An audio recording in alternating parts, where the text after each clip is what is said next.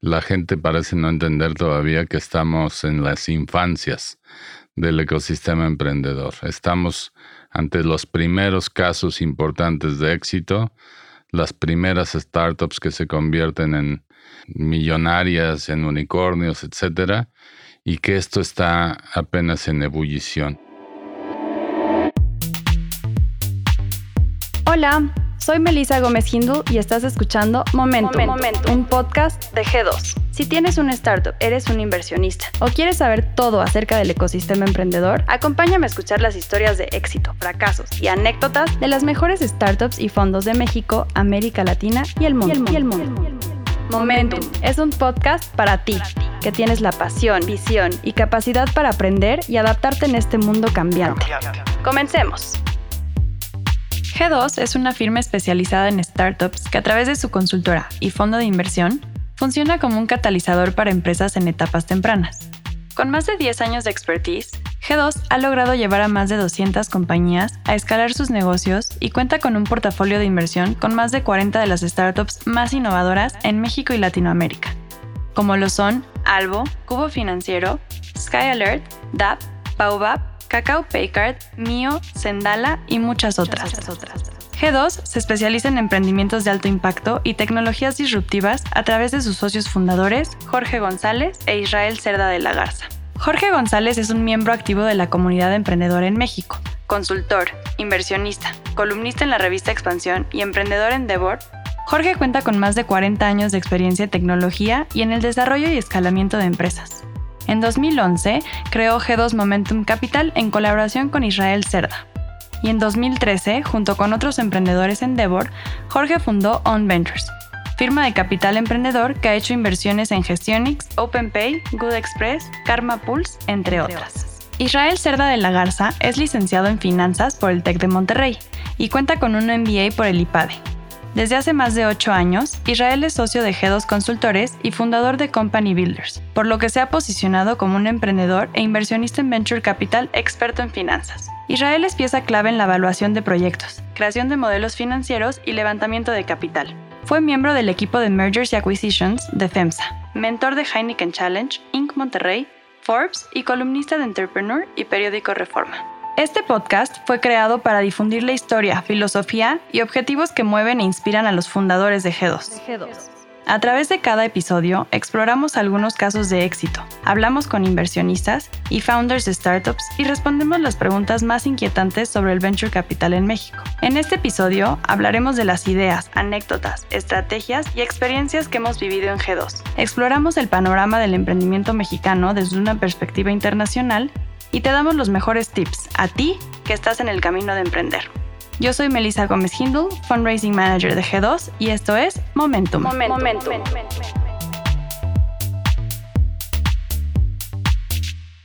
Hola, ¿cómo están? Yo soy Jorge González Gasque, socio fundador de G2 Consultores y más tarde del fondo G2 Momentum Capital, fondo de inversión de capital emprendedor. Me acompaña mi socio y querido amigo Israel. Preséntate. Hola a todos, soy Israel Cerda. Soy también socio de G2 Consultores y de G2 Momentum Capital. Esperamos que este episodio sea igual de agradable que para nosotros. Muy bien, pues vamos a platicar un poco en esta primera parte acerca un poco de la historia de G2 y qué nos tiene aquí, por qué estamos en esto y por qué nos dedicamos a lo que nos dedicamos. Y eh, bueno, G2 data de 2008, fue cuando la fundamos.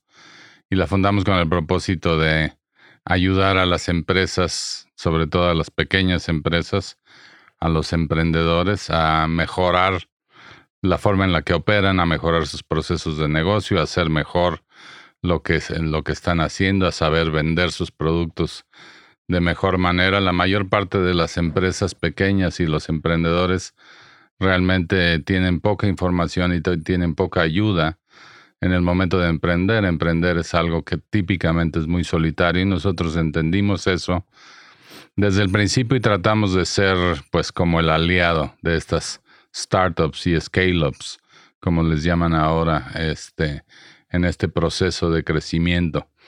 Así fundamos G2 en 2008 y pues eh, durante algún tiempo la, la, manejé yo y en 2012 se unió conmigo Israel directamente traído de Monterrey, lo cual nos da una perspectiva más regional. de vocabulario, yo creo. De vocabulario, sí, ya sé decir jale en lugar de trabajo y cosas por el estilo.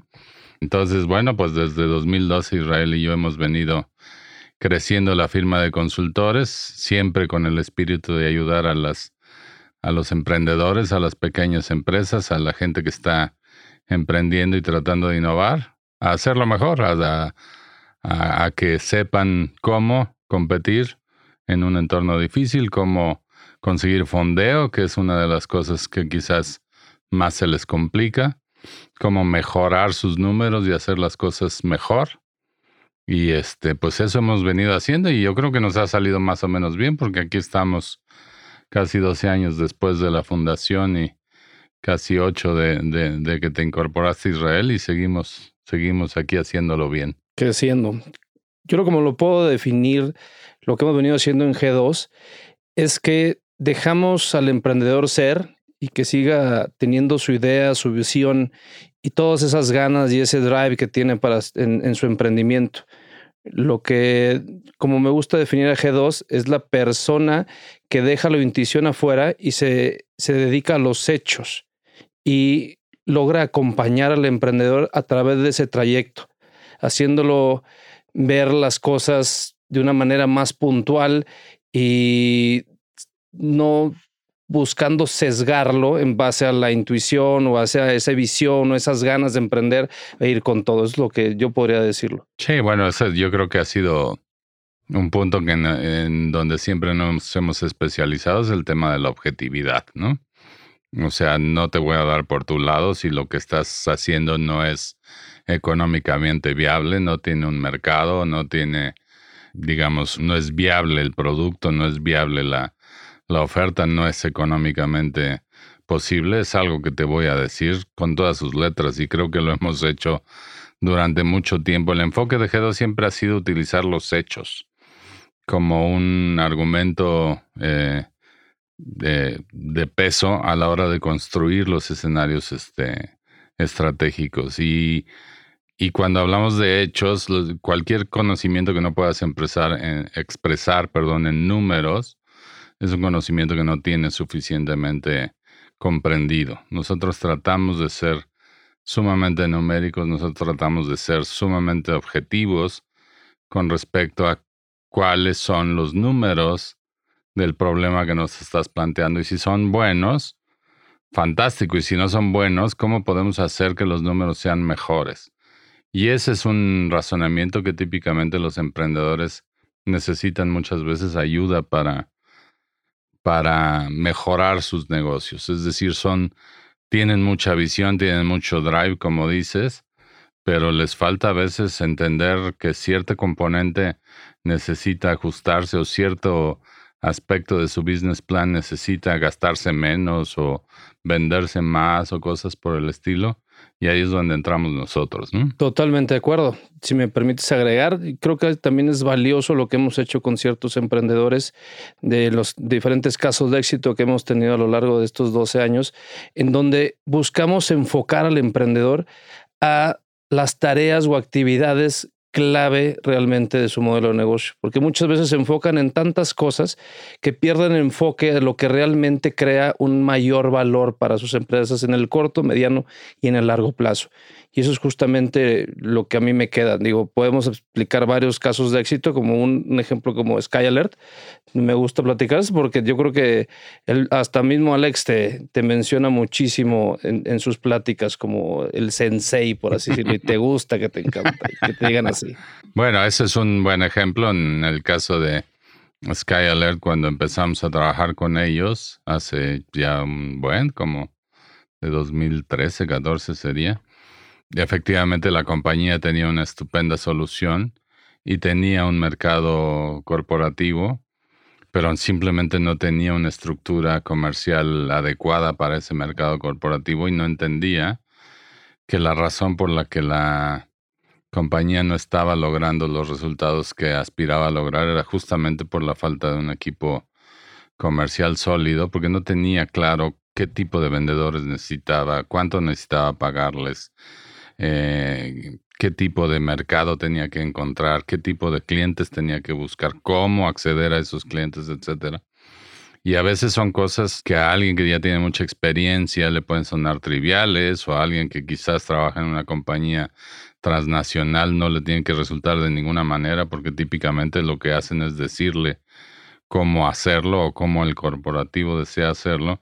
Pero un emprendedor se lanza al ruedo, un emprendedor se lanza a, poner su negocio y tiene una idea como esta brillante de Sky Alert y le faltan a veces las herramientas para, digamos, articular toda esa visión y convertirla en un, en un plan de negocios coherente. A partir de, de nuestra ayuda, pues Skyler le ha ido muy bien. Es una compañía que ha crecido mucho, hoy es rentable, está muy sólida. Es una, un buen ejemplo de una compañía. Hicimos nosotros ahí una inversión temprana y estamos muy contentos de, estar ahí. Pero así como Skyler, hemos ayudado a empresas como Albo, que hoy en día está transformando el, fintech en México como cubo financiero, que es quizás el mejor prestador de dinero en México, la, compañía que mejor maneja todo el tema de crédito online.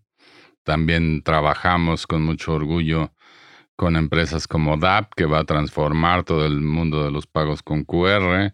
Trabajamos con Mio, trabajamos con Baobab, con Getin, en fin, Afortunadamente hemos tenido muchísima experiencia con muchísimas empresas. Y con los emprendedores. Creo que algo que distingue a G2 es el tipo de emprendedor que se acercan a nosotros y el tipo de emprendedor con el cual nos gusta trabajar.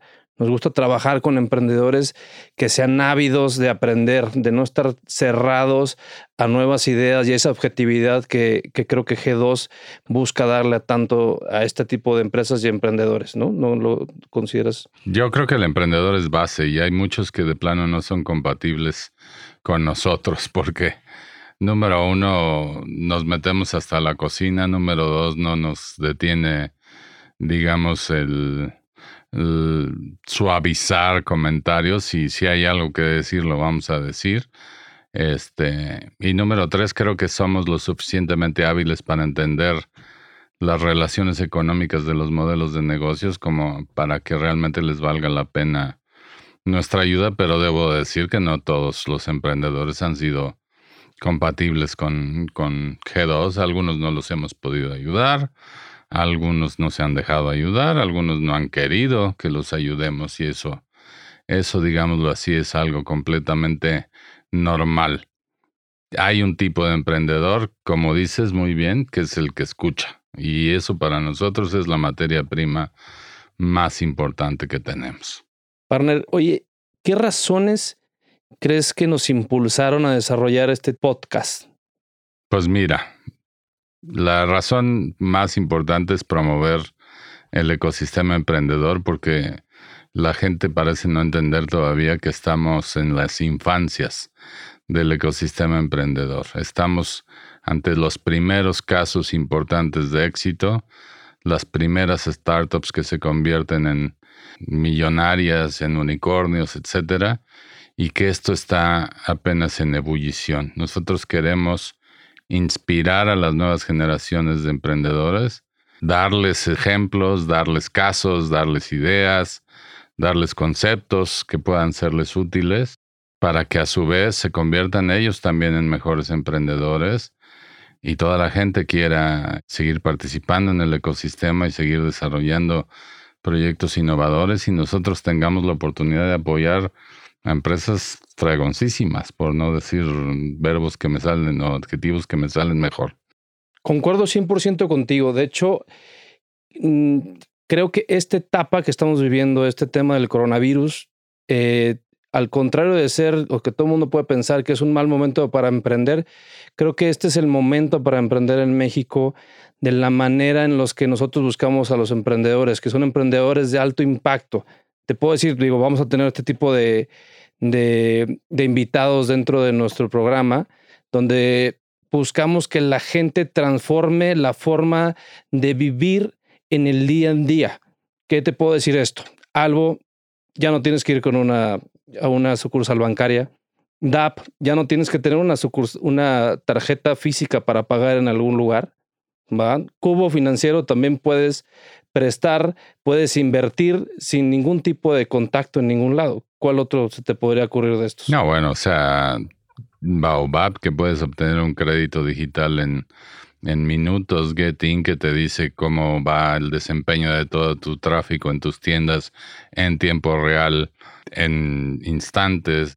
Todas estas empresas geniales que están realmente transformando la forma de, vivir de nuestro país y que seguramente se van a convertir en grandes empresas, yo no sé si unicornios o decacornios o minicornios o lo que sea, eso no me parece tan relevante, lo que me parece relevante es cómo nos van a ayudar a transformar la vida. Eh, y por eso los vamos a invitar a este podcast. Este podcast va a ser más bien acerca de ellos que de nosotros. Este podcast no es tanto de G2 como de sus emprendedores de los casos que, están moviéndoles el tapete a los emprendedores, de las personas que están impactando el ecosistema emprendedor.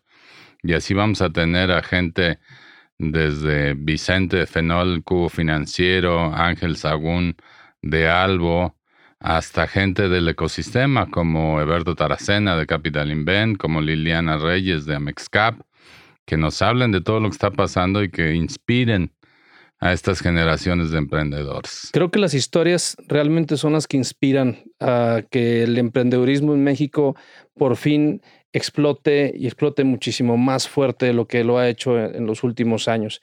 Y eso es justamente el objetivo de este podcast para, para mí y para Jorge.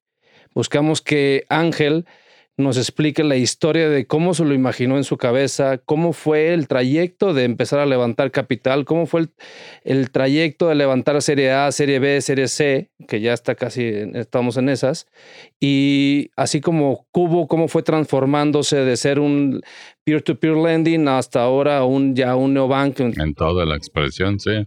Y así como me encanta el, el caso de Toño de DAP, en donde tuvo que pivotear su negocio dado las nuevas condiciones de mercado que fue viendo con el tiempo. Sí, eso es, eso es genial. Y también, también queremos tener casos muy diferentes, casos que quizás no les haya ido tan bien, casos donde han tenido problemas o han tenido que pivotear. Yo recuerdo, por ejemplo, vamos a tener aquí a Toño Peláez, que es un fantástico emprendedor, pero yo recuerdo la primera vez que nos pichó en G2, no, no había manera de invertir en DAP y hoy en día es una joya. Cómo le hizo para hacer esa transformación es algo genial, ¿no? Pero también quiero traer casos así diferentes como mujeres emprendedoras, por ejemplo, tenemos casos fantásticos como las chicas de EnvioClick, que me, parece que es un equipazo de, mujeres tremendamente buenas, o como Anabel, eh, que también es genial, como este, en fin, tantas, tenemos una buena cantidad de, de mujeres en el portafolio y nos encanta ese tema. Así es que vamos a traerles y vamos a preguntarles también cómo es este tema de emprender desde, desde el género, ¿no? Y, y qué eso, qué tan, qué tan complicado es en nuestro país y cómo podemos emparejar el piso para que no lo sea, porque yo creo que la creatividad de las mujeres es fantástica. Pero bueno, al final, partner, ¿por qué podcast? ¿Por qué este medio? ¿Por qué este medio y no otro tipo de medios?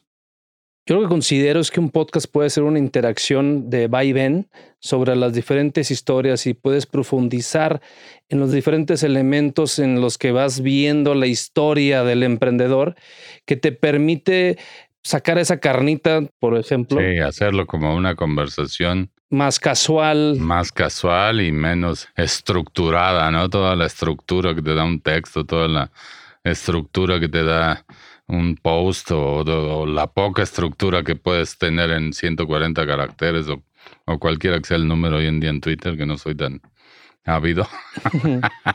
Acá en el podcast de lo que se trata es de platicar, de platicar con la gente, yo creo que va a ser, vamos a hacerlo divertido, vamos a hacerlo entretenido, vamos a platicar con Ale de, de SkyLR cómo eran sus primeros vendedores y dónde los reclutaba.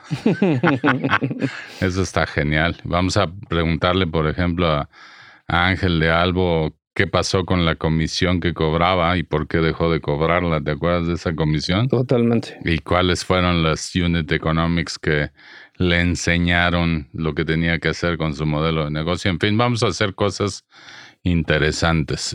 Y al que le guste el emprendimiento, creo que se va, se va a quedar entretenido y se va a quedar informado. Creo que el podcast es súper medio para eso. Socio, ¿qué tan lejos estamos como ecosistema mexicano del ecosistema gringo de la injerencia que tengan las startups en la economía? Estamos, yo creo que años luces, lamentablemente. Tenemos muchísimo camino que recorrer. Y eso son buenas noticias, quiero decirles, no son malas noticias. Eso quiere decir que hay oportunidades. Hay oportunidades para emprender, hay oportunidades para invertir en fondos, hay oportunidades de sobra. En Estados Unidos, que es obviamente la cuna de todo este tema del venture capital, digamos, las cinco compañías más grandes del mundo, por lo menos las compañías más valiosas del mundo, Facebook, Amazon, Google, Apple, Microsoft, todas ellas fueron originadas por Venture Capital, todas fueron creadas con el capital de los VCs y todas ellas fueron desarrolladas a partir de este modelo de crecimiento acelerado exponencial y ya hoy en día son las que mueven la economía en Estados Unidos. O sea, el último trimestre de, Amazon, crecimiento del veintitantos por ciento, trimestre sobre trimestre, 9.6 billones de dólares de net profit. Es una locura lo que es Amazon, que hace 15 años o algo por el estilo estaba vendiendo libros. Era una startup que vendía libros. Eso necesita transformarse en México de una manera drástica. Ustedes vean los 500 de expansión. ¿Qué encuentras en las 500 de expansión? Empresas de manufactura, empresas refresqueras, empresas de alimentos, empresas tradicionales, finalmente, empresas, muchas de ellas familiares, muchas de ellas conglomerados americanos. Pero ¿cuántas empresas fintech encuentras en el Expansión 500, cuántas empresas que están transformando, por ejemplo, Kavak, que acaba de ser este el primer caso de unicornio mexicano. Unicornio quiere decir compañía privada valuada en más de mil millones de dólares. Kavak no vende ni la mitad de los carros que vende las principales cadenas de agencias mexicanas que son muy grandes, ¿no? Creo que eso va a cambiar y creo que es un momento excitante para estar en el ecosistema. Y creo que también le pasa en el tema de la gente. La gente antes no quería emprender, antes quería conseguir una buena chamba, ¿no es cierto? ¿Cómo ha cambiado eso? Ha cambiado muchísimo. De hecho, desde mi perspectiva, yo puedo decir de manera personal, cuando tenía, cuando recién entré a estudiar la carrera, pues mi, mi trabajo ideal era ser banquero de inversión, ¿no? Trabajar para cualquier tipo de esos grandes bancos, empezar a vender y comprar empresas. Eh, y al, al, salir de la carrera, pues iba en ese trayecto, ¿no? Trabajaba para una gran, un gran conglomerado de estos que están en, en expansión. Y el mismo MBA, de, después de, de, estudiarlo y de, después de tener la plática contigo, la entrevista de trabajo, que para mí fue una entrevista de trabajo más como una consultora. A la hora de platicarlo contigo, fue un cambio de chip de mi mentalidad, ¿no? Lo que necesitamos es personas inteligentes que en lugar de estar buscando trabajar en esos bancos de inversión, en esas mineras, se vengan a trabajar al sistema y al ecosistema emprendedor de alto impacto que ayuden a transformar esta industria y que las fintechs de México estén en el top 10 de las empresas más valiosas de México. Yo creo que no tardamos. O sea, yo pienso que, que vamos para allá, que queda un camino gigantesco y, faltan muchas cosas. Mira, una de las cosas más graves que falta para mí es la inversión masiva de dinero en el ecosistema emprendedor. Mira, los fondos en Estados Unidos, un Sequoia, un Andreessen Horowitz, este, son fondos que pueden juntar miles de millones de dólares, de hecho lo hacen, porque atrás de eso está el fondo de pensiones del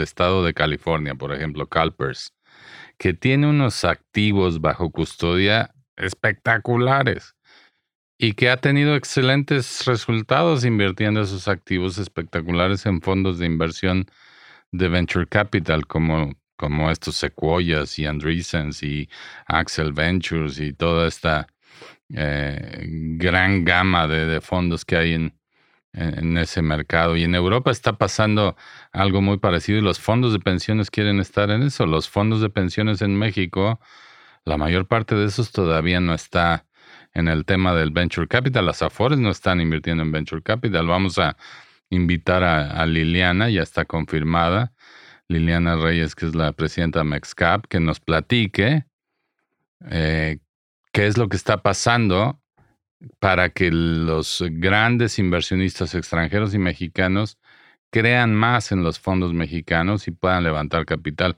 También va a estar con nosotros Eberto Taracena platicándonos de todo el tema que es para un fondo de inversión mexicano que tiene excelentes este, empresas. Ellos están invertidos en Gaia, que es una bellísima empresa. Ellos están invertidos junto con nosotros en Parque Móvil. Tienen otras inversiones muy valiosas y, a veces les cuesta un poco de trabajo vender ese concepto y conseguir capital. Vamos a hablar de, de fundraising para fondos, ¿no? Yo creo que algo muy valioso también es que en México ya estamos empezando a, diferenciar la industria del venture capital de la industria del private equity. Hoy por hoy, la industria del venture capital tiene casi dos veces más rentabilidad que la industria del private equity. Ese es un excelente tema. En cambio, las inversiones de los family offices y de los otros fideicomisos se han ido enfocando en los últimos años al private equity, no al venture capital. Y eso es parte de lo que a mí me gustaría también exponerlo dentro de este podcast para digamos, ver que la, viabilidad existe y los casos de éxito apenas se están dando. Sí, creo que es algo súper interesante a tratar con, con Eberto y con Eliana y con todos los que invitemos más adelante, porque el private equity es un tipo de inversión muy diferente donde yo prácticamente tomo posiciones en las empresas, hago inversiones en las empresas, pero tomando mayorías o sea, tomando inversiones, o sea, tomando posiciones muy importantes en las empresas. Y el caso de la venture capital es hacer inversiones minoritarias que por definición son de apoyo a la creación de valor de los emprendedores. Y está muy claro que cuando tú trabajas del lado del emprendedor, los rendimientos son súper interesantes porque el emprendedor hace cosas fantásticas. O sea, si yo, con toda la experiencia que tengo, y tú y yo, que somos un muy buen equipo, nos hubiéramos puesto a hacer un algo, no nos hubiera salido bien. Lejos. No nos hubiera salido bien ni de chiste. O sea, nosotros lo que sabemos hacer es apoyar a alguien como Ángel para que él haga el emprendimiento. Y eso es lo que yo creo que funciona. Cuando los fondos como Sequoia y Andreessen y Axel apoyaron a, gente como Mark Zuckerberg, a gente como Jeff Bezos, a gente como Dorsey de, Twitter, a gente como este Bill Gates hace muchísimos años. Estaban confiando en la capacidad de esta gente y la capacidad de esta gente es sensacional y vaya, los resultados están a la vista. Ese es el asset class o ese es el tipo de inversiones en las que nosotros estamos metidos y estamos súper emocionados de lo que está pasando en México y queremos que todos los que escuchen este podcast estén súper inspirados para emprender, pero para emprender bien, para emprender con más bases. Yo creo que las oportunidades son gigantescas, pero hay que hacerlo bien hecho. Claro, tenemos uno de los mejores mercados latinoamericanos. Entonces tenemos que explotarlo. millones de de gente, es un poder adquisitivo brutal, una penetración de smartphones espectacular, o sea, hay... Con amplias necesidades por atenderse de manera mm, digital. Muchísimas. Sí, pues, o sea, nosotros, por ejemplo, en el fondo, que trabajamos muchísimo con fintechs, y la gente me pregunta por qué tienes tantas fintechs, pues porque el mercado financiero es posiblemente donde más disrupción tiene que haber, mientras la gente pague ese tipo de tasas y ese tipo de comisiones para tener servicios financieros, la oportunidad para las fintechs está pintada.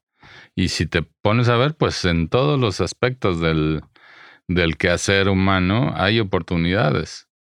Es cuestión de tener el talento creativo y la, y la visión de hacer las cosas en grande. Y yo quiero que con que uno solo escuche este podcast y haga un, ya no digamos unicornio, por lo menos un centauro, como le dicen a las de entre 100 y 1000, yo me doy por bien servido. Este podcast habrá servido. Si, si, si solo inspiró a un emprendedor para sacarlo del estadio, con uno tengo.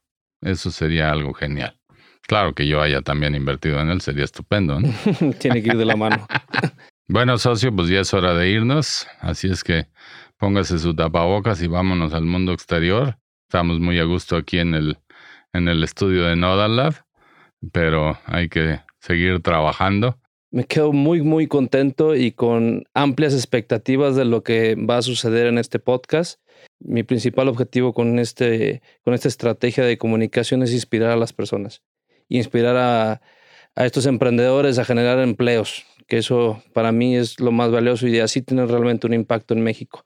Feliz de haber compartido este rato con, contigo y de invitar a todos a, a nuestro podcast que podrán encontrar y espero que nos hagan el favor de seguirlo en Spotify o suscribirse en Apple Podcast. Eh, los invito a todos a, googlearnos G2 Momentum Capital. Recuerden que estamos buscando excelentes emprendedores y siempre estamos abiertos a nuevos modelos de negocio que tengan una disrupción en los mercados que están atendiendo. No duden en contactarnos y si quieren saber más de los episodios o así, eh, visiten nuestra página, nuestro sitio web. Estoy a sus órdenes. Pueden buscar tanto a, a ti, partner, y a mí en el LinkedIn. Somos bastante abiertos y nos gusta realmente interactuar con ustedes. Estamos a sus órdenes. Ahí estamos a sus órdenes. Y pues qué bueno estar aquí, qué bueno este medio del podcast y vamos por muchos episodios. Innovación. Innovación. Visión. Visión. Fundraising. Fundraising. Rondas de inversión. Rondas de inversión. Venture Capital. Venture Capital. Expertise. Expertise. Estrategia comercial. Estrategia comercial. Momentum. Momentum. Yo soy Melissa Gómez Hindu y esto fue Momentum, Momentum, un podcast de G2. Acompáñanos en el próximo capítulo para escuchar más pláticas del portafolio e historias del mundo del startup. ¿Tienes preguntas? Estamos aquí para resolver todas tus dudas sobre el ecosistema emprendedor en México. Visítanos en g2momentum.capital y síguenos en Twitter, Facebook o LinkedIn como arroba G2 Consultores. G2 Consultores.